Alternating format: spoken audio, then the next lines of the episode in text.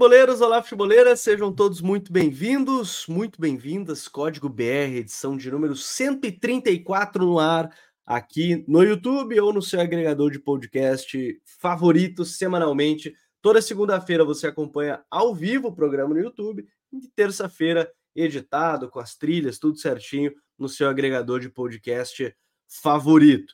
Hoje vamos falar sobre a reta final do Campeonato Brasileiro. Afinal de contas, faltam 10 rodadas para o término da competição. Então, temos aí muita coisa em jogo: título, Libertadores, vaguinha na Libertadores, briga para não cair. Tem o pessoal ali que está naquela zona de Sul-Americana, não sabe bem o que vai seguir no campeonato. Então, hoje chegou o momento, já que faltam 10 rodadas, estamos no sprint final do campeonato. A gente vai falar um pouquinho mais sobre tudo que envolve essa parte do torneio. Douglas Batista está aqui comigo, meu parceiro de sempre, de toda segunda. Tudo bem, Douglas? Seja bem-vindo. Boa noite, Gabriel. Boa noite a todo mundo que está acompanhando ao vivo o programa. Para quem estiver vendo gravado, é, vendo ou ouvindo né, o programa gravado, bom dia, boa tarde, pode ser boa noite também. E de um campeonato que chega nas 10 últimas rodadas com, dá para dizer, 14, 15 times brigando por algo, né, Gabriel? Seja uma vaga na Libertadores, seja título, seja briga para não cair. É... A gente até brincou um pouco na gravação pré-podcast, né? É... Que a gente, no papo que a gente tava batendo em live, que acho que só Coritiba e América Mineiro de certeza não brigam por algo, né? Acho que são dois times que, que já foram, não, não tem mais como escapar. Fora eles, todo mundo ali tem pelo menos alguma coisa que vai tentar.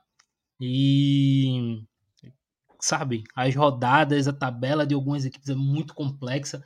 A tabela do Cruzeiro é extremamente enjoada, extremamente enjoada, enquanto outras têm outras equipes que têm uma tabela muito mais acessível ou muito mais leve, digamos assim, né? Por exemplo, eu gostei muito da tabela do Red Bull Bragantino.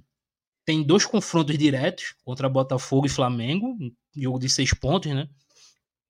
que aí pode desequilibrar tanto para mais quanto para menos. Mas, de forma geral, tirando esses dois jogos, são jogos extremamente ganháveis para a equipe, sabe? E tem a questão de pressão, que a gente vai falar também, que eles vão ter bem menos do que os outros dois concorrentes, né? Sim. né?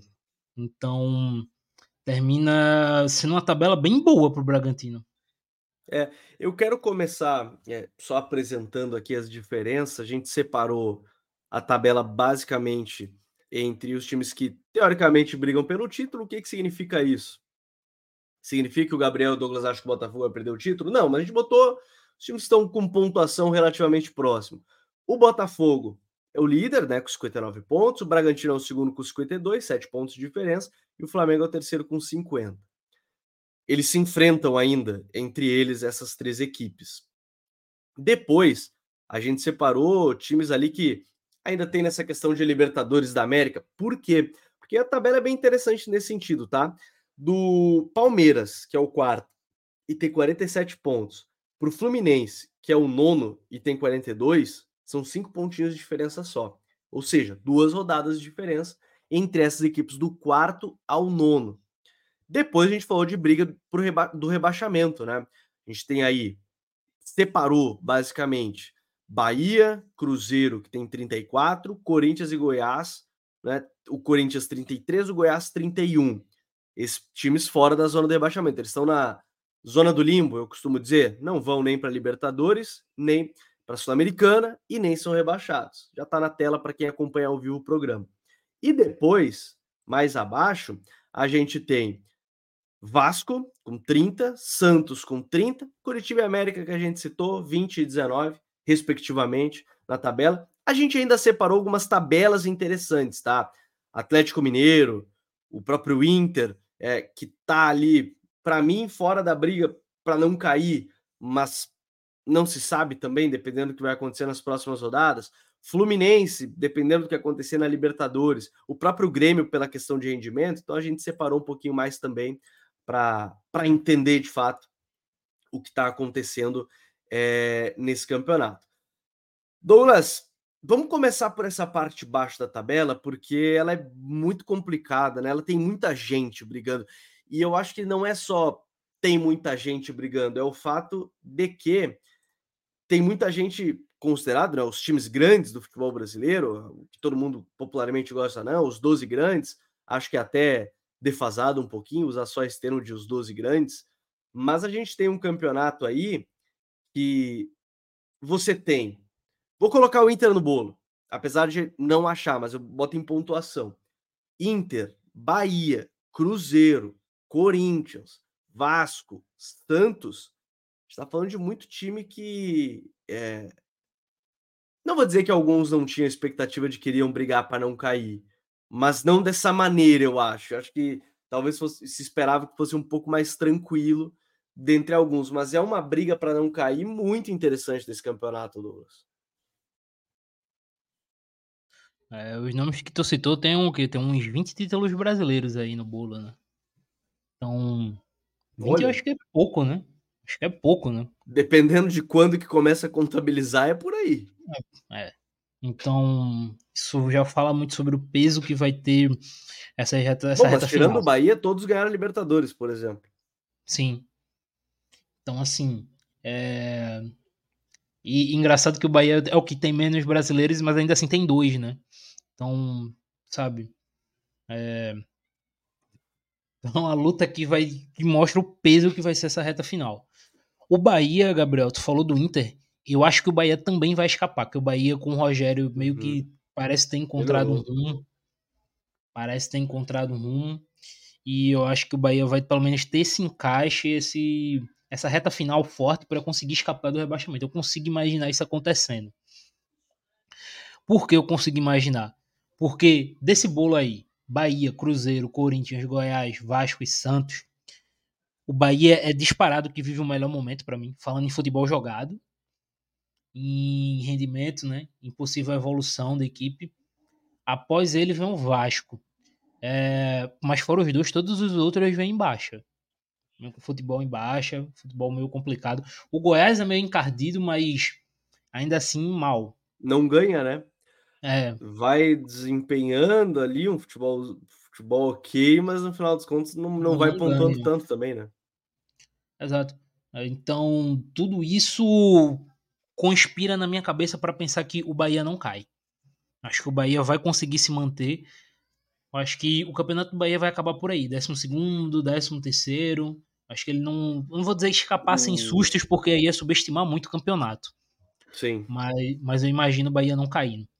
Ó, e, e para se entender, tá? Até o Bahia tem. No... Eu vou separar nos próximos cinco jogos, que eu acho que são é, dividir em duas partes esse, esse, torneio, porque as últimas cinco rodadas pode ter muita coisa diferente na tabela, mas os próximos cinco jogos do Bahia são Cruzeiro e Palmeiras fora, os próximos dois, que é uma são dois times complicados, um confronto direto contra o Cruzeiro. O Cruzeiro em casa não vai muito bem, é verdade.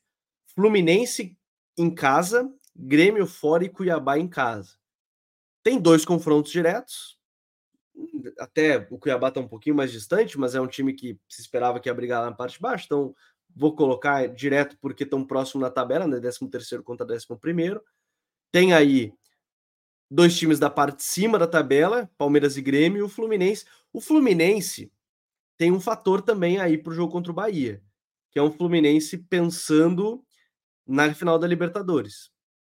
E aí mora um ponto importante para o Bahia também, né, Douglas? Porque foram três triunfos seguindo, seguidos, né? Algo que não acontecia há bastante tempo para a equipe do Bahia, e, e, um trabalho legal de, de estar acompanhando aí do Ceni.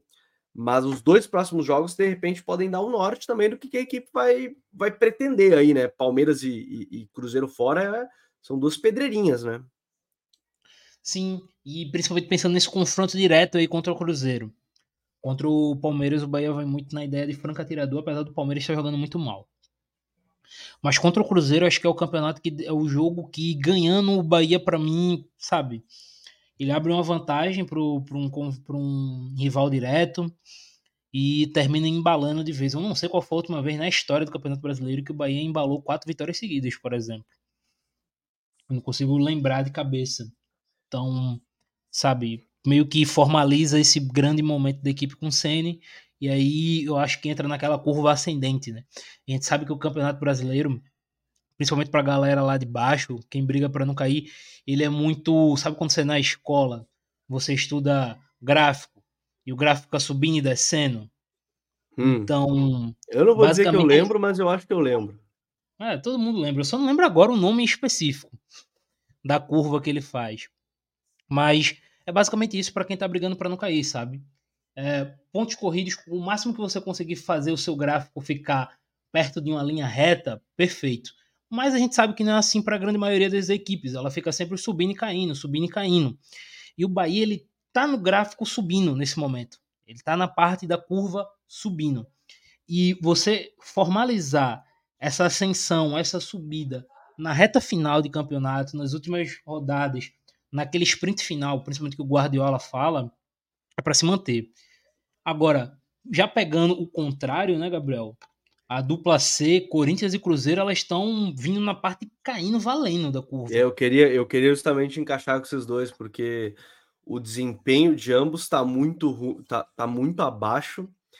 E o Corinthians, eu não acho que a troca foi errada. Luxemburgo por Mano. Mas a troca Pepa por, por Zé Ricardo, eu confesso que até agora eu não entendi. Eu confesso, porque se eu não me engano, com o Pepa fez 23 pontos né, no brasileiro. Aí estava no meio de tabela, chegou um momento que foi G6 no início do campeonato, mas aí início do campeonato pode gerar isso. Eu não sei o que se esperava do Cruzeiro, que ia realmente brigar para uma vaga de Libertadores. Não era o esperado pelo elenco que tem. Agora o Corinthians, o Corinthians perdeu muito tempo, né? São quatro trocas de técnico. No meio disso tem o Cuca, que não fez nenhum sentido dentro e fora de campo a contratação. É, perdeu tempo trazendo o Cuca, dois jogos do Cuca. É, o Luxemburgo até teve uma sequência boa de jogos é, sem perder, mas em termos de desempenho talvez não, não evoluísse como se esperava, só que ganhou a sobrevida pela Sul-Americana. É, ao mesmo tempo que o Mano chegou, claro que ele tinha bastante coisa para mudar, mas ainda não ganhou. Né? Um, quase perdeu para o América Mineiro na última rodada agora. Fez um gol no último lance da partida. Então, o desempenho dos dois é muito, muito abaixo, muito abaixo. E, e, eu acho que de maneiras diferentes, um fez uma troca que eu imagino que deveria ter acontecido e o outro eu confesso que eu não faria, que era o caso do Cruzeiro, mas o desempenho agora eu imagino que assuste, Douglas, porque o Cruzeiro tem Bahia em casa, Fortaleza e São Paulo fora, Inter em casa e Vasco em casa. Esses são os próximos cinco jogos. O Corinthians tem Cuiabá fora, Santos e Atlético Paranaense em casa, Bragantino fora e Galo em casa. Não são sequências exatamente fáceis para as duas equipes também. É, eu queria pegar no do Cruzeiro, Gabriel, porque é o seguinte: eu entendo a saída do Pepa, porque ele estava num, numa fase muito ruim quando saiu. O Cruzeiro vinha na sequência muito muitos jogos sem vencer, sem marcar gols, então eu consigo entender que o Cruzeiro queria fazer a troca antes que, sabe, que a chave virasse de vez. É, que a chave virasse totalmente para o negativo e não tivesse como recuperar. A questão para mim não é a, a, a saída do Pepa. Para mim, a grande questão aí é a chegada do Zé Ricardo. Porque você traz um cara que. É, temporada passada com o Vasco, o Zé Ricardo foi basicamente defesa. O Vasco do Zé Ricardo tinha uma defesa muito boa, que o Cruzeiro do Pepa tinha, só que o ataque era muito ruim. Assim, o Vasco ele dependia muito da bola parada do Nenê, de uma jogada individual do Andrei.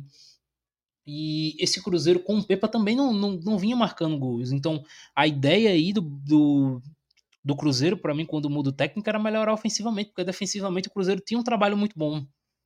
E aí você traz o Zé e o Zé não consegue desenvolver ofensivamente essa equipe. E aí já vou fazer um, outra crítica. Ok, que ele tá pouco tempo, mas a gente até falou, né, quando ele foi contratado aqui, Gabriel, porque eu imaginava o Zé Ricardo baixando um pouco a média de idade desse time do Cruzeiro. Historicamente, ele é um treinador que gosta de trabalhar com jogadores mais jovens. A gente tem um Cruzeiro que acabou de ser campeão da Copa do Brasil Sub-20 com alguns jogadores muito bons. E a gente não vê isso acontecendo, né? A gente vê o Cruzeiro usando alguns jogadores de que não vem rendendo bem, de qualidade limitada, e você termina, sabe, limitando muito o talento que tu tem no teu elenco. Isso complica muito a situação do Cruzeiro. Então acho que o trabalho do Zé, do Zé bem, bem abaixo. É... O Mano também é meio complexo avaliar, porque acho que são o quê? quatro jogos do Mano no Corinthians? Cinco jogos, tipo. é, cinco jogos. Mas, de forma geral, Gabriel, o Corinthians é a decepção do ano. E eu falo abertamente, assim, disparado. Gente, vamos lá. O Corinthians foi um time que ficou no top 6 do ano passado, do Campeonato Brasileiro. O Corinthians foi uma equipe que, por, sabe, pouquíssimo, não ganhou uma Copa do Brasil. Que manteve boa parte da sua base. Que contratou o Rojas a peso de ouro. Que contratou o Yuri Alberto em definitivo. E que, sabe, em nenhum momento desse ano parecia uma equipe que ia jogar um futebol bacana para brigar lá em cima. O Corinthians ele sempre teve um dos piores futebols do Campeonato Brasileiro. A questão é que a pontuação do Corinthians não acompanhava o rendimento da equipe. O Corinthians terminava pontuando e as equipes lá de baixo não pontuavam tanto, então mantinha-se uma distância e aí a gente olhava a campanha do Corinthians como é ruim, mas poderia ser pior. Agora não, agora igualou tudo. A equipe Sim, não até porque acho que faz algumas três rodadas quando o Corinthians ganhou. Até vou confirmar aqui, não, fazem quatro rodadas, cinco rodadas praticamente, estava confirmando aqui pela sequência. O Corinthians ficou em décimo, porque a tabela do Brasileiro estava muito próxima essa, essa parte, mas agora é um décimo quinto, décimo quinto a sete pontos, a, a cinco pontos, né, do, do décimo. Então já é mais para baixo do que para cima, né? Exato. Então, assim, agora começou a fazer valer, né? A gente começa a olhar o campeonato do Corinthians como realmente tem que ser. De equipe que briga para não cair.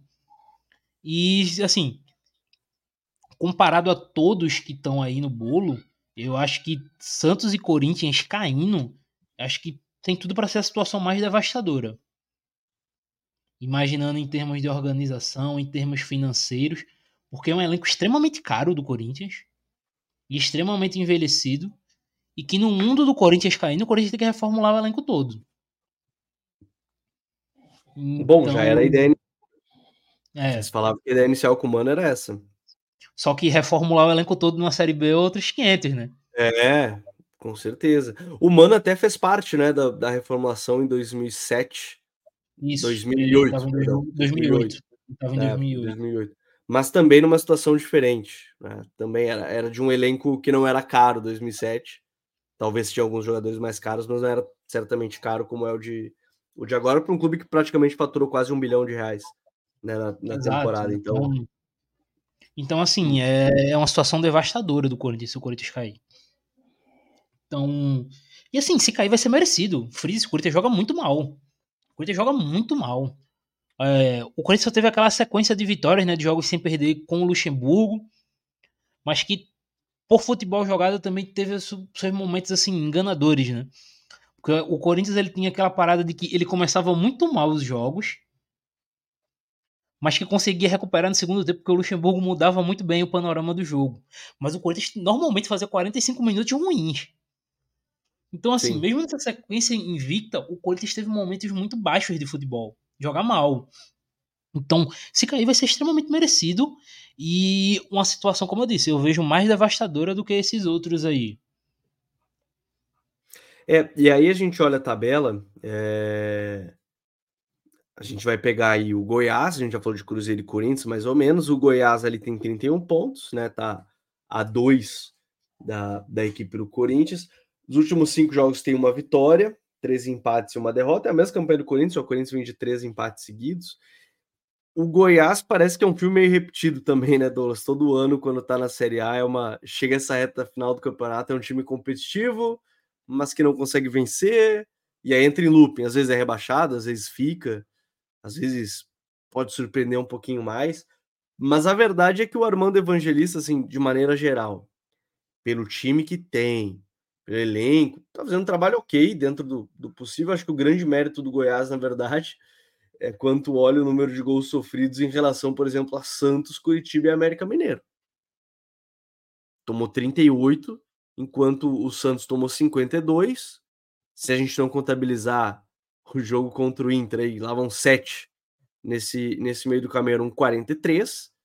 43? Ou melhor, 45. Aí você tem o Curitiba com 59 e o América 57. Mas de maneira geral também é, é time que vai lutar até a última rodada para não cair, né?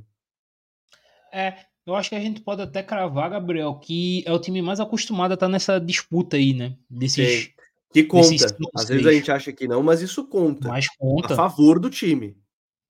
Sim, totalmente. Em termos até de torcida, a torcida do Goiás vai sabe o momento de apoiar, do momento que, sabe, é... não vou saber explicar direito aqui as palavras, né? Mas assim, em termos de torcida, de jogadores, de direção, todo mundo do Goiás está mais acostumado a essa briga do que os outros. É...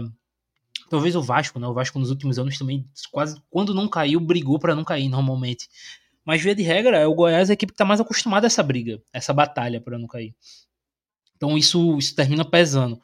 Agora, é fatalmente a equipe com menos talento, né, Gabriel? De todos Sim. que estão aí. E isso termina sendo meio fatal.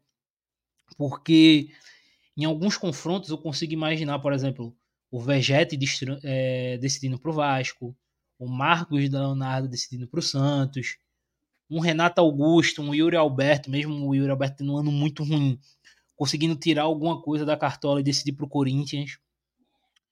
No Goiás, eles não têm alguém como foi o Pedro Raul temporada passada. É, a expectativa Sim. seria o Guilherme Alves. Então, é, esse talvez seja o grande ponto, sabe, negativo e preocupante com relação ao Goiás. Porque aí a gente não sabe o que esperar, quem pode decidir, é, de quem vai salvar essa equipe. Em compensação, ela talvez seja que tem um rendimento mais regulado aí, né, Gabriel? Porque é o time que empata. E eles empatam. A gente sabe que o Goiás empata jogos. É, isso é problemático, né? Você não ganha tantos jogos assim. Mas ela talvez ali ela tem um rendimento regular. Eu tenho a sensação que o Goiás ela é uma equipe que tem um rendimento regular, mas que falta alguma coisa para ela dar o salto para conseguir, sabe, pontual necessário para não cair. E esse, esse, esse ponto que falta para mim na, na, minha cabeça é talento.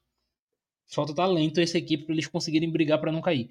Quando você olha alguns jogadores que tem no elenco, jogadores extremamente limitados, é, Alano, é, o, o centroavante que eu esqueci o nome agora do rapaz. O João Magno. João Magno. O João Magno até joga bem, sabe? Mas assim, é um jogador mais limitado, tecnicamente. O então, Babi não fez o que se esperava, né? Que talvez seria um atacante tecnicamente Sim. um pouco melhor. Então você termina tendo esse esse delay de talento comparado aos outros. E aí, a gente vai olhar a outra parte ali, um pouquinho mais baixo para fechar esses times. A gente tem Vasco e Santos. É, é até complicado a gente falar do, eu, assim, a gente começa falando do Santos depois de uma derrota de 7 no final de semana, e, e, na verdade tomou 10 gols nos últimos dois jogos, né? Tomou 3 do Bragantino, tomou 7, 11, né? Tomou 4 do Bragantino. Foi 4 ou foi 3? Agora já vou. Já posso ter, ter errado aqui na, no campeonato. Mas assim, foi 3, perdão. 10 gols nos últimos, nos últimos dois jogos.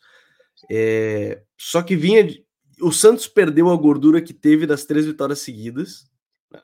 Vitórias importantes, inclusive, né? No confronto direto contra o Bahia, no clássico contra o Palmeiras. Duas vitórias aí já por si só são, são, são muito importantes. E agora vive um momento de. Tá, perdeu a gordura, tem o impacto desse set. Eu acho até que o impacto dessa derrota, Douglas, tem um fator que pode tentar usar no vestiário a gente não tinha três dos melhores jogadores. Ah, não tinha o Jean Lucas, não tinha o Soteldo, não tinha o João Paulo. O jogo contra ele teve, teoricamente, Marcos Leonardo, os outros jogadores foram bem mal na, na partida de, de maneira geral. O Vasco, eu digo que vive um momento diferente porque está competindo muito bem desde que chegou o Ramon Dias. Só que nos últimos jogos, por exemplo, você tem a derrota para o Flamengo. Derrota para o Flamengo, o Vasco jogou bem até a hora do gol. Tava jogando bem, jogou bem, competiu legal contra, contra a equipe do, do Flamengo.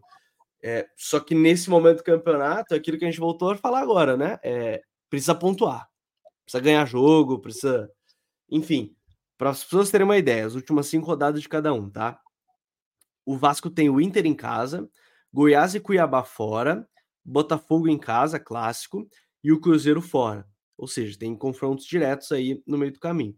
O Santos tem Curitiba em casa, Corinthians e Flamengo fora, ou seja, duas pedreiras já fora, sendo uma delas um clássico.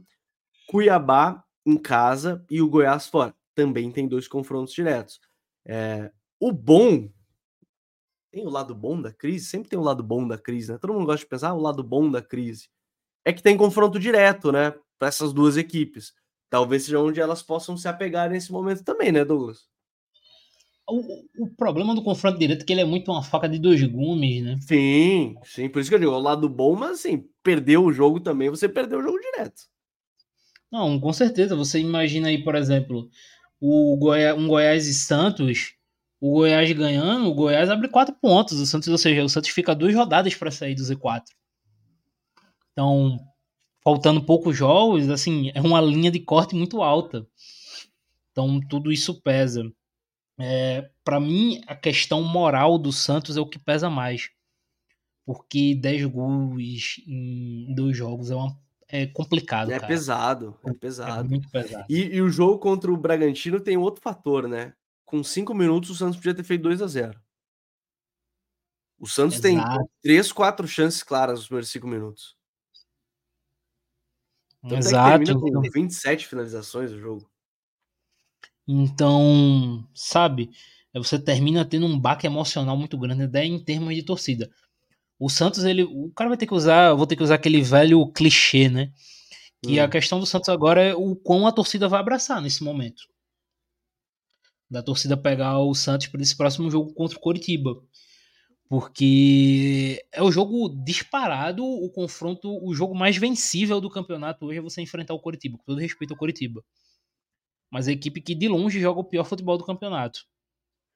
Mais do que o América. Mesmo o América sendo lanterna, o América normalmente oferece mais dificuldade aos seus adversários que o Coritiba. É, o América na métrica, para quem gosta de métricas de, de pontos esperados, que na verdade ela soma as chances criadas contra as chances sofridas. Faz um grande cálculo lá. O América é um time que, se fosse dentro dos pontos esperados, essa métrica que existe dentro do, da análise, era para o América ter 14 pontos a mais. 14. Não é 2, 3 pontos, é 14. É uma coisa estaria absurda. Fora do G4, estaria fora jogos. do Z4, né? Não, com certeza. Com 14 pontos a mais, estaria com 33. Estaria junto com o Corinthians. Então, assim, o Santos dele agora ele vai ter um momento de se recuperar. É o adversário mais frágil do campeonato que joga o pior futebol em casa. Então, é a hora da torcida abraçar e do Santos pensar nessa, sabe, nessa mudança de paradigma. Agora, os outros quatro jogos são extremamente pesados. Extremamente pesados. Você tem um confronto direto, valendo a vida contra o Corinthians, rival histórico fora de casa.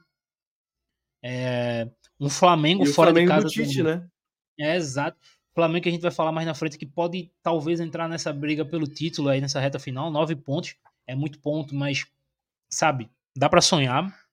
Então, complicado. O Cuiabá que voltou a jogar, a pontuar, né? A pontuar bem sob o comando do Antônio. Já dá para botar que o Cuiabá não cai. Então, termina sendo um joguinho um pouquinho mais chato. E depois o confronto direto contra. Eu não lembro agora, é Goiás ou Cruzeiro, Gabriel? Goiás. Goiás, enjoado também. Então, assim, são três jogos de nível complicadíssimo, sendo dois confrontos diretos. O Cuiabá, que é um adversário chato também. Então, assim, é, se não ganhar do Coritiba, cara, a situação do Santos para embolar de vez no campeonato, assim, é dois pulos. E aí, para não recuperar, é muito fácil. Para ficar naquela situação de não recuperável, é muito rápido. Num, no caso do do Vasco, entra muito no que tu falou, Gabriel. É a questão de que o Vasco tem, não tem conseguido pontuar em todos os jogos. O Vasco ele tem sido extremamente competitivo. É, contra o Flamengo, o Vasco criou boas chances de gol. É, e nem sofreu assim grande. Sofreu mais no primeiro tempo, né? É questão de chances claras do Flamengo. No segundo tempo, o Vasco conseguiu controlar melhor. Mas, Agora... sabe, não, pode falar, pode é, falar. Mas sabe, tem que começar a pontuar, cara. Não adianta. Você chega nessa situação de zona de rebaixamento, é, e aí a gente volta a falar da experiência do Goiás, né? O Goiás sabe mais do que isso, do que todos esses times. Nesse momento, o que tu tem que fazer é pontuar. Não importa como, não importa a situação. Tem uma outra questão. O Goiás tem uma pressão menor. Não é que o Goiás queira cair, mas é que a pressão, se o Goiás cair, é muito menor do que a pressão do Vasco, do Santos caírem. E aqui não é, um, não é uma questão de. Nem estou falando de tamanho do clube nem nada. Estou falando de pressão, pressão externa. É óbvio que a torcida do Goiás não quer que o clube caia. Isso é uma obviedade. Teria que, enfim, não preciso me explicar mais.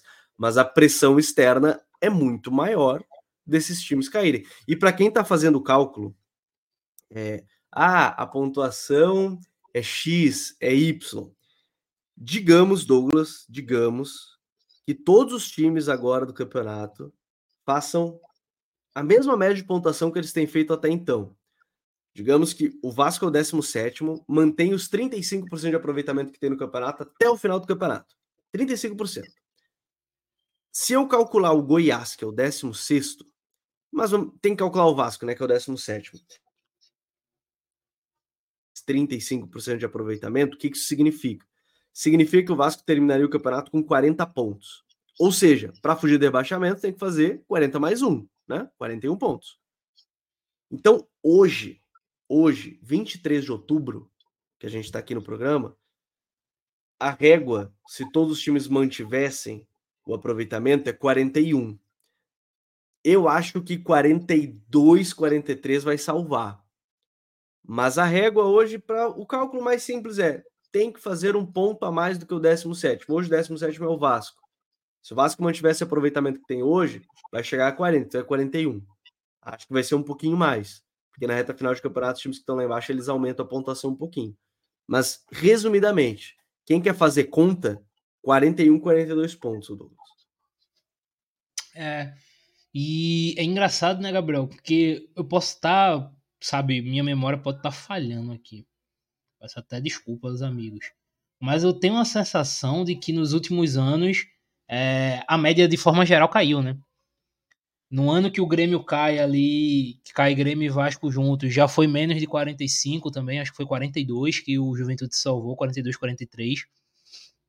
Já dava para salvar. Esse ano também é, a média tem caído. O que isso pode significar Sim. várias coisas, mas via de regra a gente tem visto uma média um pouco mais Geralmente baixa. Geralmente é equilíbrio. 40. Geralmente eu acho que é Sim. mais para equilíbrio mesmo, né? Sim. É... Então isso apresenta muito aí. É... Agora não sei, cara. Não sei. Assim, a gente tá muito nessa ideia de 41, 42, 43 salvam, é, mas até tem muita gente comentando, né? Por exemplo, o Vasco subiu de rendimento com a média do Ramon. Sim, o Ramon, sim. subiu. Não, eu só usei o Vasco de exemplo porque é o 17 ali. Eu até acho que o Vasco sim. escapa pelo desempenho.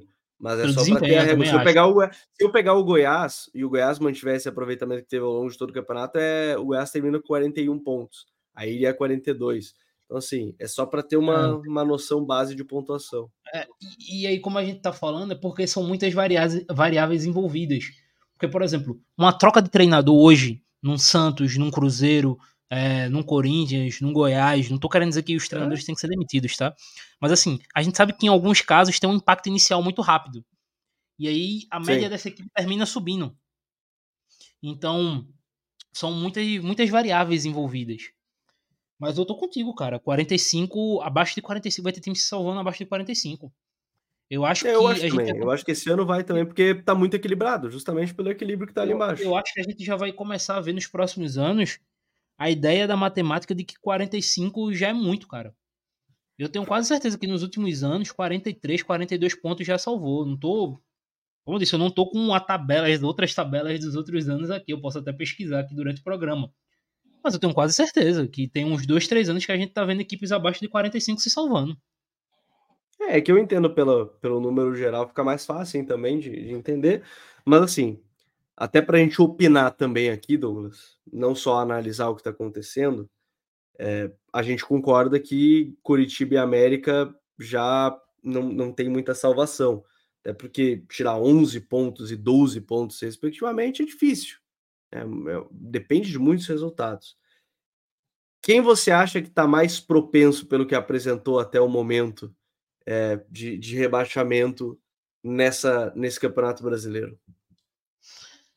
Rapaz, por futebol jogado, diria o Cruzeiro. Eu acho que o Cruzeiro ah. e o Cruzeiro tem até a questão do sabe, do Matheus ainda não ter deslanchado como a gente imaginava. Então falta aquele jogador para somar pontos, né, para ganhar jogos pro Cruzeiro. Eu vou até aproveitar aqui, ó, fazer o jabá já do nosso patrocinador, a OneXBet.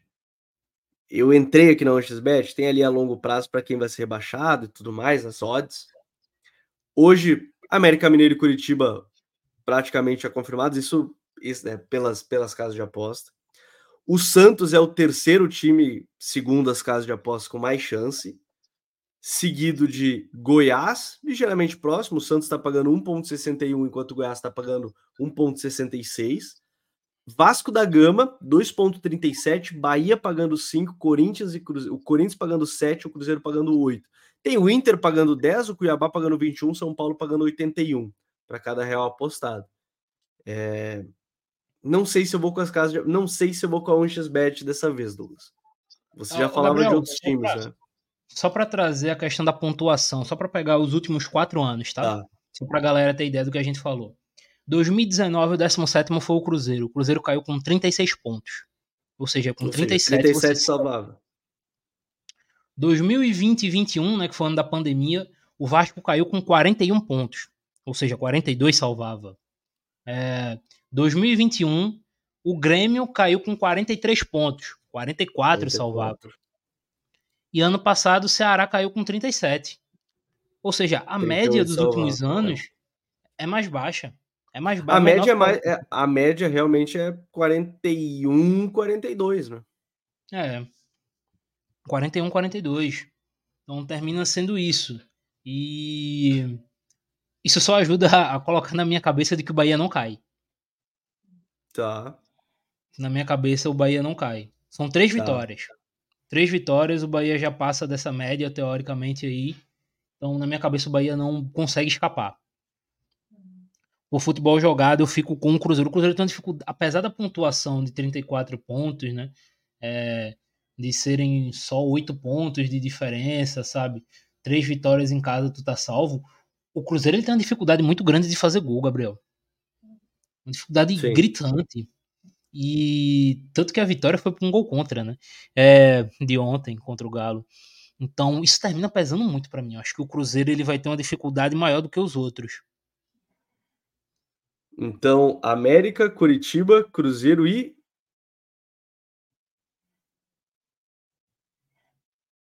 Porque o Cruzeiro, Ai, assim, ó, eu vou aproveitar enquanto você pensa. Para mim, é realmente Cruzeiro ou Corinthians. Acho que um dos dois esse ano. Só que eu ainda vejo uma pequena margem de melhora no Corinthians, porque tem um atacante que pode salvar, que é o Yuri. Acho que a, a chave do Corinthians para essa reta final não tá jogando bem. Teve a troca de treinador mais recente. Acho que o Mano ainda tá buscando algumas coisas, mas eu acho, sim, ó, o que salva o Corinthians em relação ao Cruzeiro, até porque a pontuação de diferença é um ponto, né?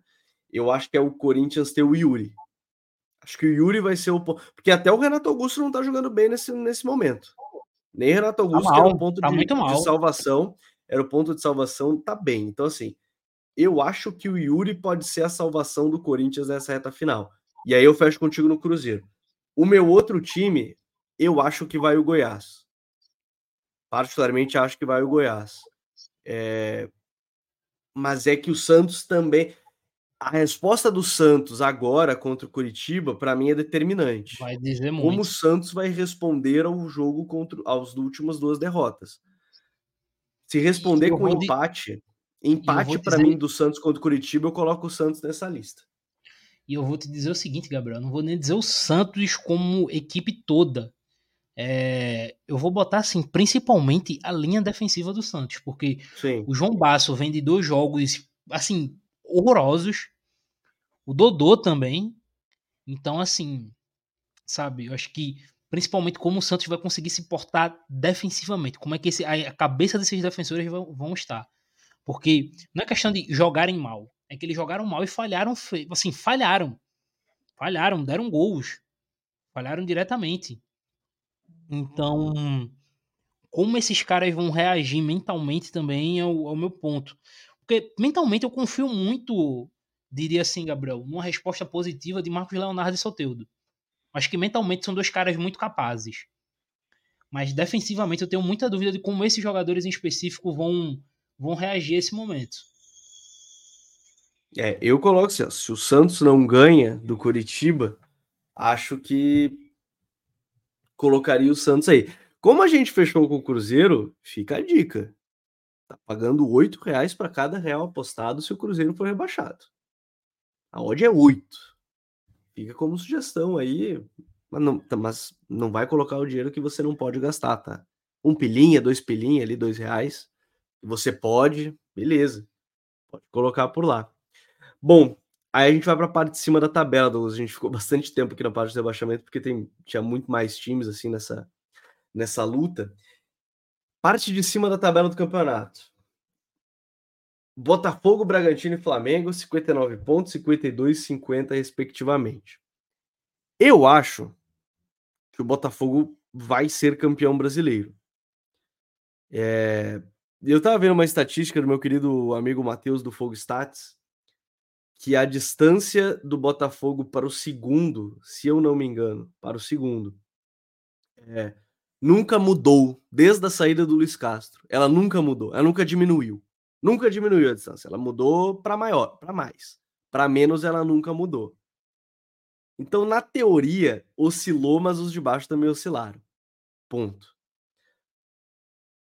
Acho que o Bragantino tem um fator que é a pressão, não tem.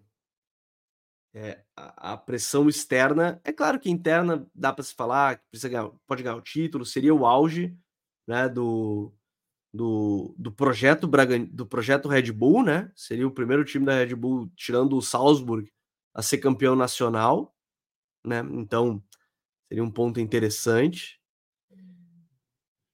Os, os próximos cinco jogos do Botafogo, tá? Cuiabá em casa, Palmeiras em casa. Vasco fora, Grêmio em casa e o confronto direto contra o Bragantino fora.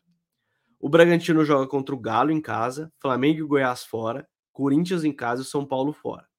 Basicamente fica em São Paulo nas, nas, nas últimas duas das cinco rodadas aí seguintes. O Flamengo joga contra o Grêmio fora, nesse, nesse meio de semana. Bragantino e Santos em casa. Fortaleza fora, o Fortaleza pensando na final da. dependendo de ressaca ou não da final da Sul-Americana. Pode ser ressaca de título ou de derrota. E o Palmeiras em casa. Acho que a do Flamengo é um pouquinho mais, mais difícil. Mas eu, particularmente, acho que o Botafogo. Ele. E, e os times ainda se enfrentam, tá? O Botafogo joga contra. Eu falei aqui, o Botafogo joga contra o Bragantino ainda. E, e, e o Flamengo joga contra. O, o Flamengo ainda joga contra o Bragantino também. Os times se enfrentam ainda nesse, nesse campeonato. É, o Flamengo ainda tem um jogo contra o Botafogo no Maracanã, se eu não me engano, também, não, não errei. Talvez eu tenha deixado passar aqui, escrevi algum, algum dos times errados aqui, mas ainda tem esse confronto da, da volta. É, é um campeonato ainda, eu vou te dizer assim, eu acho que está um pouco mais. Já teve aberto. Flamengo e Botafogo. Já Botafogo teve, né? Botafogo ganhou na ida e Flamengo ganhou na volta. Gol do Bruno Henrique. Isso, perdão, perdão, perdão. Eles enfrentam ainda o Red Bull, que enfrenta ainda eles ainda se enfrentam ali. É, mas eu acho que o, o, Botafogo ganha esse título, tá? É, eu acho que é uma disputa legal de ver, mas não sei se, se vai ter tempo hábil. Sete pontos é muito ponto, sinceramente. Sete pontos é bastante ponto para se tirar. É três rodadas no mínimo. No mínimo três rodadas, então, sabe, com tudo dando certo, o Botafogo ainda tem sete rodadas para se recuperar. Então, assim, eu não consigo imaginar é, assim, até dá para imaginar em dado momento o Botafogo perdendo esse título. Mas sabe, é, esses dois jogos agora contra Cuiabá e Palmeiras, eles dão a tônica do título, sabe, Gabriel? Apesar do Cuiabá ser um adversário chato, é, mas o Botafogo é melhor que o Cuiabá e o Palmeiras vem num momento muito embaixo, jogando muito mal. Eu acho que aí é seis pontos para confirmar o título. Que aí ficam oito rodadas e sete pontos e não tem como tirar. Aí é impossível. É algo que eu não sei se eu já vi na história do futebol. É, é muito ponto, cara. É muito ponto. Então, o Botafogo ele tem muito esses dois próximos jogos em casa aí para dar essa definição para mim, na minha cabeça. Mas apesar da queda de rendimento, eu não vejo esse time perdendo o título. me lembra muito, Gabriel, até certo ponto.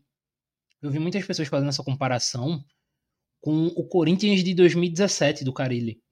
Que ah, pra mim é tanto, Botafogo, parecido. tanto Botafogo quanto Corinthians fazem essa esse engate inicial, esse primeiro turno absurdo, né? O Corinthians, na época, se não me engano, teve o recorde de pontuação no primeiro turno e esse ano o Botafogo Isso, bateu. E aí o Botafogo empatou. É. Acho que o Botafogo, aí... o Botafogo, teoricamente, é o, se a gente quiser ser mais específico, é o melhor porque tem uma vitória a mais. Mas assim, pontuação é a mesma. Então, e no segundo turno, tanto Corinthians quanto Botafogo caem muito de nível. Assim, muito talvez seja forte a palavra, mas caem de nível comparado ao primeiro turno. Caem de nível, mas eles abriram uma vantagem tão grande que, sabe, eles mesmo caindo, eles conseguem manter uma média necessária para conquistar o título. Então eu imagino, eu imagino uma campanha parecida, assim como o Corinthians de 2017 eu vejo o Botafogo sendo campeão. O retorno do Tiquinho foi muito importante para confirmar isso, né? Não adianta, o cara é absurdamente decisivo. não querer, né? O Bruno Lage preferiu, é. preferiu o Diego uhum. Costa. Não que seja um mau atacante. Não, o Bruno Lage ele é meio contra talento, né? Você diz, ah, tem um jogador talentoso ali, Bruno Lage. Não, não gosto não, não gosto não. Ele é meio pede para esconder. É, mas, sabe, Tiquinho voltando, fazendo gol, confirmando-se como o craque do campeonato. Não adianta, é o jogador mais decisivo, o jogador mais impactante da competição. E com o cara jogando nesse nível, apesar da equipe mal, eu não consigo ver esse Botafogo perdendo o título, não. O Bragantino é que é o caso curioso, né? Porque o Bragantino começa muito mal o ano e tem essa recuperada absurda.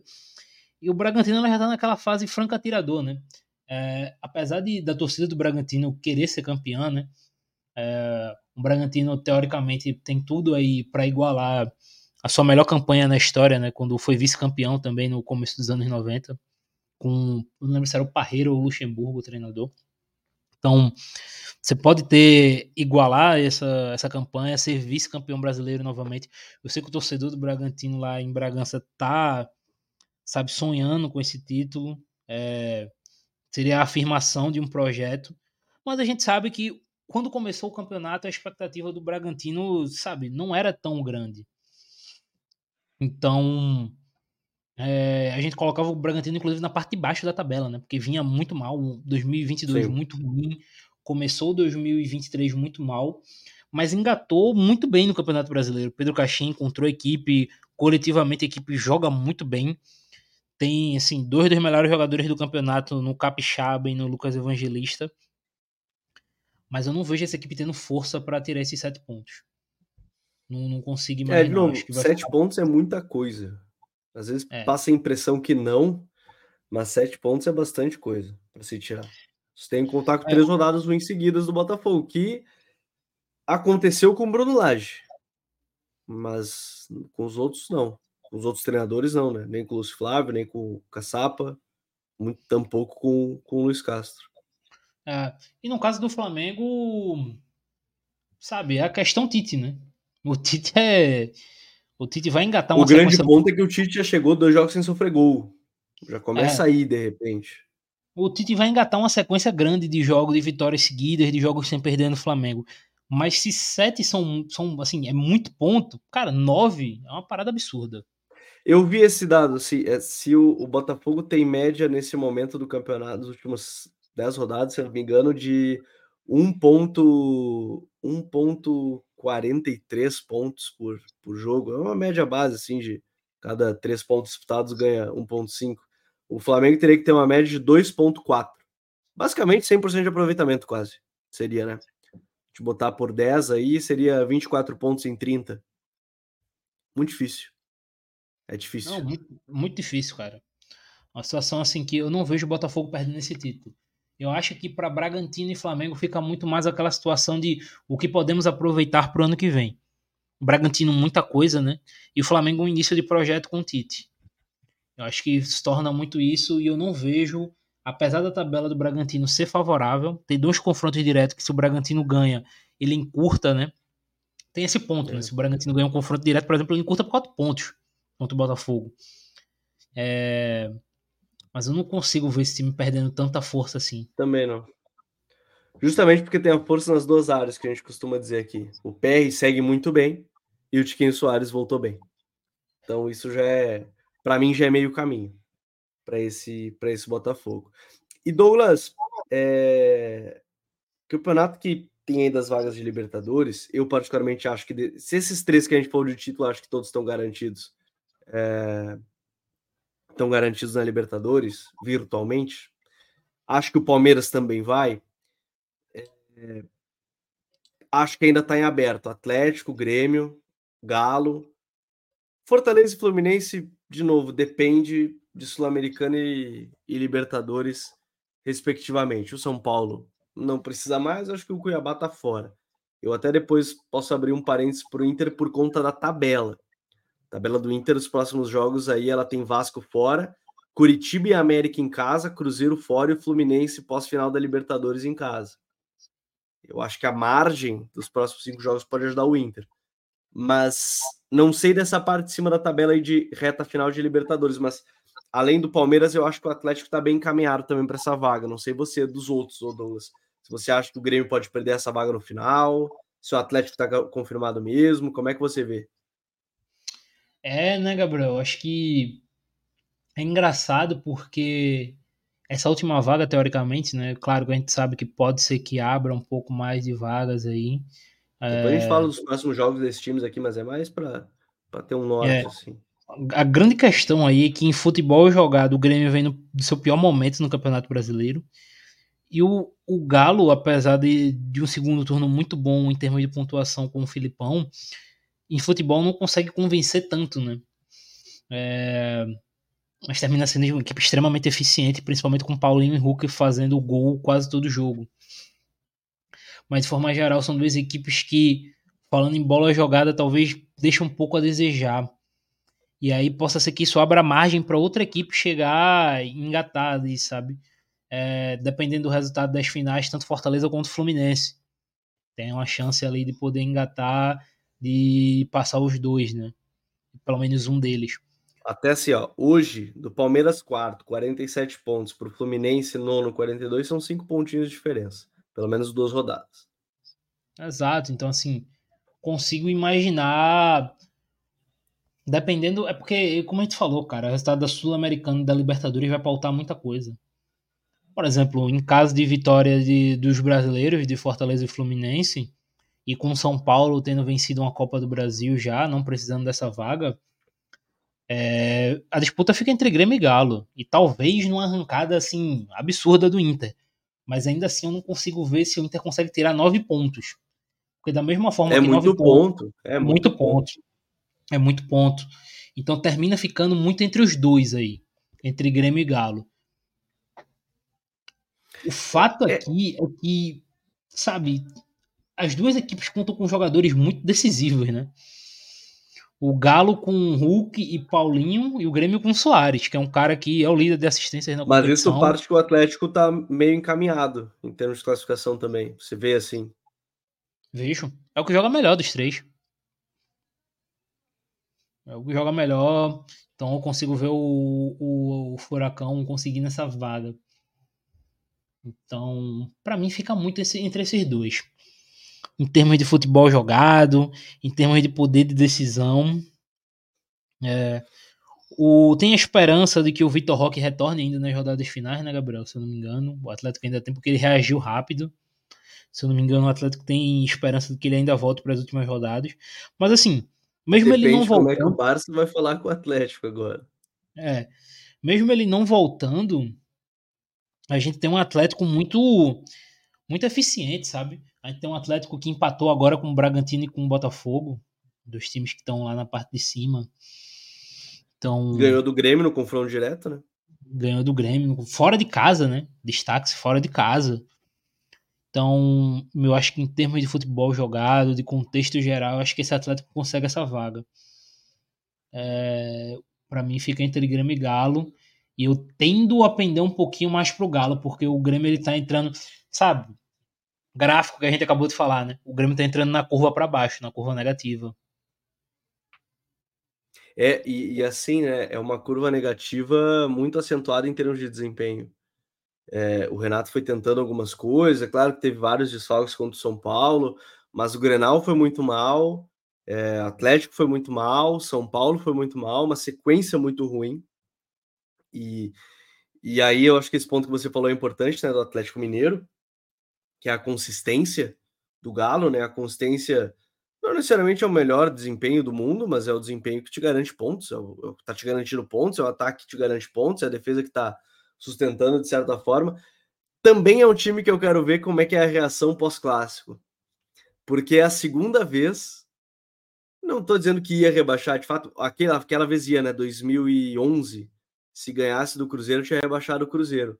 Mas esse ano, se tivesse vencido o Cruzeiro, sem contar que foi o primeiro clássico da Arena MRV, o Cruzeiro estava com 31 pontos. O Cruzeiro estava ali empatadinho com o Goiás. Não estou dizendo que, que, que, iria cair o Cruzeiro se o Galo ganhasse, mas é que é aquele impacto também externo, né? Pô, a torcida tava louca para fazer isso, provavelmente, para dar aquela zoada e tudo mais, e, e não conseguiu. E, mas eu acho que assim, em termos de, de jogadores que estão decidindo nessa reta final, tem que se destacar. Acho que o Hulk está muito bem, o Paulinho está muito bem. O Pedrinho teve uma oscilação, agora já esteve melhor em termos de desempenho. E, e por isso que a gente fez a, o corte dos últimos dos próximos cinco jogos, porque justamente Fortaleza e Fluminense podem definir. Se a gente parar para pensar, né, Douglas, Fortaleza e Fluminense podem definir muito o rumo dessa sequência do campeonato, porque eles enfrentam ali vários desses times que estão na luta de alguma coisa. Então, dependendo é, do que acontecer. Principalmente nas últimas rodadas, né, Gabriel? Acho que a gente lembrou aí que tem time na, que tá na briga para não cair, por exemplo, que pega a Fortaleza faltando três rodadas. Para vocês terem uma ideia. Pra vocês terem uma ideia. O Grêmio pega na última rodada o Fluminense no Maracanã. O, o Galo pega o São Paulo na penúltima rodada. O Flumin... A tabela do Fluminense, tá? É Goiás em casa, Galo e Bahia fora, a final contra o Boca, São Paulo em casa, Inter e Flamengo fora, Coritiba em casa, Santos fora, Palmeiras fora e Grêmio em casa. Vários times que estão brigando para não cair nessa sequência. Então, vai definir. Acho que vai definir uns rumos aí sim, né? É, então assim, todos dois aí, tanto Fortaleza quanto quanto Fluminense vão definir. Porque assim, vamos lá, o Fortaleza campeão da Sula, cara, eu tenho certeza que o Fortaleza, não vou dizer que vai abrir mão, mas o Fortaleza vai jogar com outro, com os outros olhos o campeonato. A gente até tava brincando, falando aqui em off, né, Gabriel? Que quando o Fortaleza pegou a vaga direta para Libertadores dois anos atrás, teve jogador que não jogou rodada do Brasileirão para ir na farofa da GK, pô. Imagina o que vai ser com o título da Sula, irmão. Um cara não vai passar perto do centro de treinamento, pô. Então, assim, o Fortaleza campeão. Eu, eu não vou dizer que ele vai perder, eles vão perder todos os jogos, que isso é absurdo, não vai acontecer. Mas com certeza o, o Fortaleza vai dar uma relaxada absurda no campeonato. Vai ter. Lembrando Fortaleza... que o Fortaleza teve jogo adiado contra o Botafogo, agora se joga a final, né, da Sul-Americana. E aí a volta é um jogo decisivo para quem tá lutando para não cair, que é o Cruzeiro no Castelão e depois o Galo em Minas, os dois jogos sequentes à, à final da Sula. E esse aí, esse é um, um, ponto interessante, Gabriel, porque esse jogo contra o Cruzeiro pode ser um jogo que defina muito, né? Porque. Pode. O Cruzeiro. Cruzeiro ganhando? Pega... Não, e assim, o Cruzeiro, ele deu. Essa foi o grande azar do Cruzeiro. O Cruzeiro pegou o pior dos jogos contra o Fortaleza. Porque se Fortaleza perde o título, o Castelão vai estar lotado para a torcida apoiar o time, para o time pegar essa vaga na Libertadores. Os caras vão querer mostrar resultado irmão, se o Fortaleza for campeão, é o jogo, sabe, da entrega da taça que a galera vai querer dar espetáculo pro torcedor, que também vai ter o Castelão lotado. Então, de todos os confrontos, o Cruzeiro pegou o pior possível. Que é Sim, o primeiro confronto. Pós-título? É, pós-título ou perda do título. Então, eu acho que o Cruzeiro ele pega o pior confronto possível. Pós esse jogo aí, irmão, eu acho que o Fortaleza vai dar um, dependendo do título, sendo campeão, vai dar uma aliviada danada. É, Fortaleza que ainda joga contra, vamos lá, é o Cruzeiro em casa, o Galo fora, Flamengo em casa, Atlético Paranaense fora, aí tem a data FIFA, né? Vai jogar contra o Botafogo na data FIFA, jogo no, no Engenhão, ou melhor, jogo no Castelão, Cuiabá fora, Fortaleza, o Palmeiras em casa, Bragantino fora, Goiás em casa e o Santos fora. Por isso que eu disse, assim como o Fluminense pega muito time que tá lutando para não cair. Muito time que tá lutando para não cair. Então, Sul-Americana e Libertadores podem definir um pouco o rumo também desse campeonato. Por isso que a gente fez um recorte de cinco rodadas. Porque a sexta rodada é mais ou menos ali um pouco depois da, das decisões continentais. Para o Fortaleza já é esse final de semana. Né? Esse final de semana agora. E a gente vai ter uma live aqui para os membros que a gente vai debater um pouquinho mais sobre a LDU e, e, e, Fortaleza, além do vídeo sobre a LDU, como é que joga e tudo mais. Mas confesso estar curioso, confesso estar curioso. Se tivesse que apostar em alguém para ser esse sexto colocado aí, ô Douglas, não temos G8, só os seis primeiros vão para Libertadores. Quem é que você colocaria? Galo. Mais eficiente, tem o Paulinho que está numa fase absurda, tem um Hulk. E apesar do Soares, eu não vejo o Grêmio tendo essa força toda aí para. Vai ser um sabe? Baque. Ser um baque, um baque. não classificar, né? O Grêmio um não, não classificar, vai ser um baque. Até porque em dado momento o Grêmio, a gente colocou o Grêmio em disputa do título, né? O Grêmio Sim. vira o turno, acho que em segundo, se eu não me engano. Aqui em Porto Alegre uhum. teve várias matérias já falando como o que o Grêmio tem até a decisão contra o Botafogo que se enfrentam ainda, né, no campeonato. O jogo, o jogo fora uhum. de casa. Então, para quem assim... gosta de apostar, Douglas, só vou deixar aqui em aberto, tá? Para quem gosta de apostar. Quem... E de novo, só o que você pode. Nada de inventar coisa para para apostar o que não pode. Quem gosta de apostar tá pagando 67 para 1 o Inter estar entre os seis primeiros. Quem gosta de apostar, a gente falou aqui da possibilidade de arrancada dos próximos cinco jogos. Vasco fora, Curitiba e América Mineiro em casa, Cruzeiro fora e Fluminense em casa pós-final da, da, Libertadores. Bota um real, volta 67. Eu acho que vai o Galo também. Mas fica a dica. Aquela, aquela mais ousada, o cara botar um pilinha, dois, deixa como ousada aí para só porque em termos de desempenho, né? Conto, tá desempenhando bem. 10 conto volta quase 700, né? É, mas aí nessa escada aí botar 10, só, se o cara tem muito, né? Se o cara tem muito, se ele quiser colocar muito, aí beleza.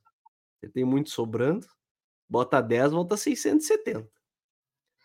Mas, de novo, o negócio é, é tão. Por que, que paga tanto? Porque não é uma coisa fácil. 9 pontos é 9 pontos. Mas fica a dica. A gente gosta de dizer assim, não é uma dica certa, mas é algo que poderia vir a acontecer. Douglas, Campeonato entrando na reta final. Em breve a gente tem que produzir nosso conteúdo de seleção do campeonato, principais destaques, mas por enquanto vamos acompanhar essa reta final e as últimas 10 rodadas. Pois é, Gabriel, um campeonato que começou muito bem. Teve uma oscilação assim quando vira o turno, né? Teve uma queda de qualidade, principalmente devido à grande mudança de técnicos. Mas de forma geral, acho que mesmo faltando 10 rodadas, Ainda falta muito campeonato, mas acho que já dá para cravar. É um ótimo campeonato brasileiro. Acho que eu volto a repetir a minha visão. Para mim, é o melhor campeonato, tecnicamente falando, tá? Em qualidade de jogos, para mim, é o melhor campeonato desde o de 2015. É, gostei muito da maioria dos jogos. Gostei muito de ver algumas equipes jogando. Então é isso. Espero. Espero continuar me divertindo nessas próximas 10 rodadas. Com certeza vai. Acho que o campeonato vai, vai trazer bons jogos ainda nessa reta final. Então, futeboleiros e futeboleiras, obrigado mais uma vez a todos que nos acompanharam. Né? Não esqueça de deixar aquele like para ajudar a gente a chegar em mais lugares. E você pode se tornar um membro aqui do canal do Futuri para ter acesso a conteúdos exclusivos. Um deles, o mais recente, foi sobre como Sérgio Romero defende tantos pênaltis. Ele defendeu 51% dos pênaltis que ele enfrentou nessa temporada do Boca, tá? Teve 23 pênaltis que ele bateram nele, no caso, ele pegou ou foi para fora 12. Nem todos ele defendeu, alguns foram para fora na trave, mas ele esteve ativamente 51% dos pênaltis ele defendeu a bola foi para fora. Então você vai ter detalhes de como é que isso aconteceu para quem é membro aqui do canal. A gente volta na próxima segunda aqui no YouTube ou terça-feira no seu agregador de podcast favorito. Um grande abraço a todos, até a próxima. Valeu, tchau!